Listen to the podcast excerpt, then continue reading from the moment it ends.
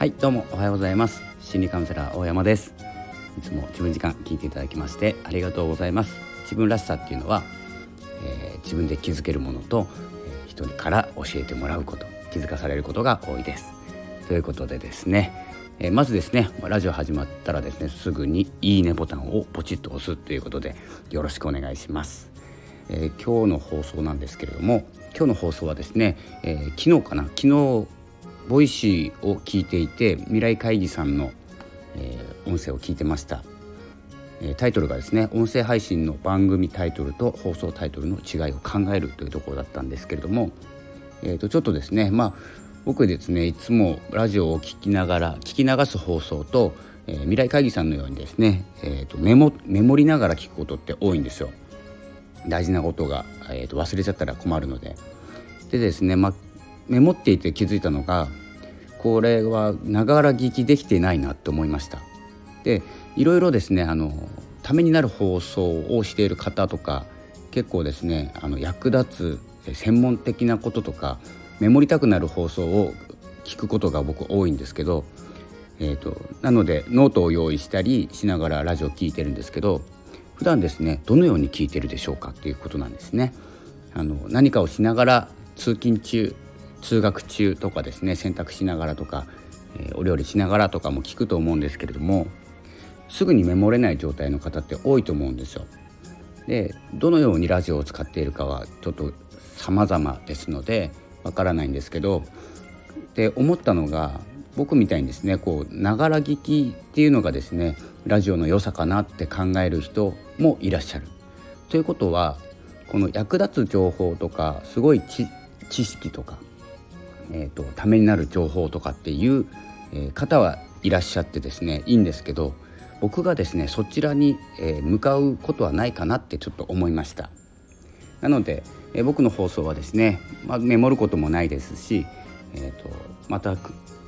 なんか放送してんなぐらいの気持ちでですね聞いていただける本当にながら聞きしていただける放送にしていこうかなと改めて思いました。なのでここはですね、まあ、先ほどノートにも書いたんですけどえー、よければですね読んでいただきたいんですけど良い情報っていうのは聞きたくなるんですけど、えーと、何かをしながら聞いてる人にとって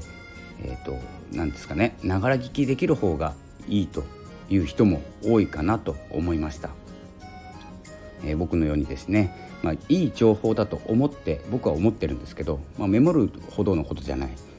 なるほどねぐらいのですね、えー、放送も必要なのかなと思います。この割合だと思うんですけど、まあ、2割ぐらいの役立つ情報を話す番組と8割ぐらい、えー、なんか何気ない配信っていうのがこのラジオのバランスだと思ってますのでこれを役割分担して、えー、どんどんですね僕は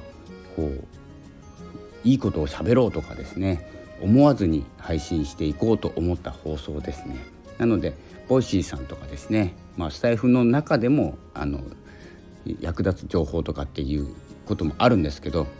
じゃなくてなんとなくラジオをつけてなんか音聞きたいななんか話してないかなっていう時にかけていただけるようなラジオにしていきたいなと改めて思いました。なのでもしですね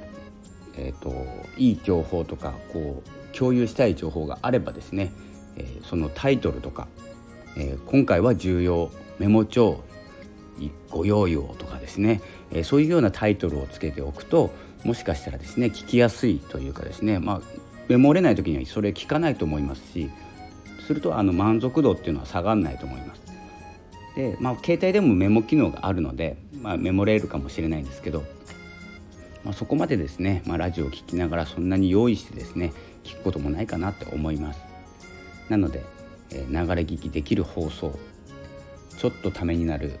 メモらないぐらいのレベルメモらなくてもいい分ぐらいのレベルの放送をしていこうかなと思います。まあ、そうなってるんですけどね元から。なので、えー、もし大事なことあれば説明欄に書くっていうぐらいですねノートに書くとかそんな感じでですね、えー、気軽にラジオをやっていきたいと思います。それではですねそんな感じでですね今日はですね、まあ、役割分担を考えたと、えー、いい放送と悪い放送とは言わないですね。ためになる放送とためにならないけどえーと、役割があるっていうですねお話をいたしました。それではですねまたお会いしましょう。ありがとうございました。さよなら。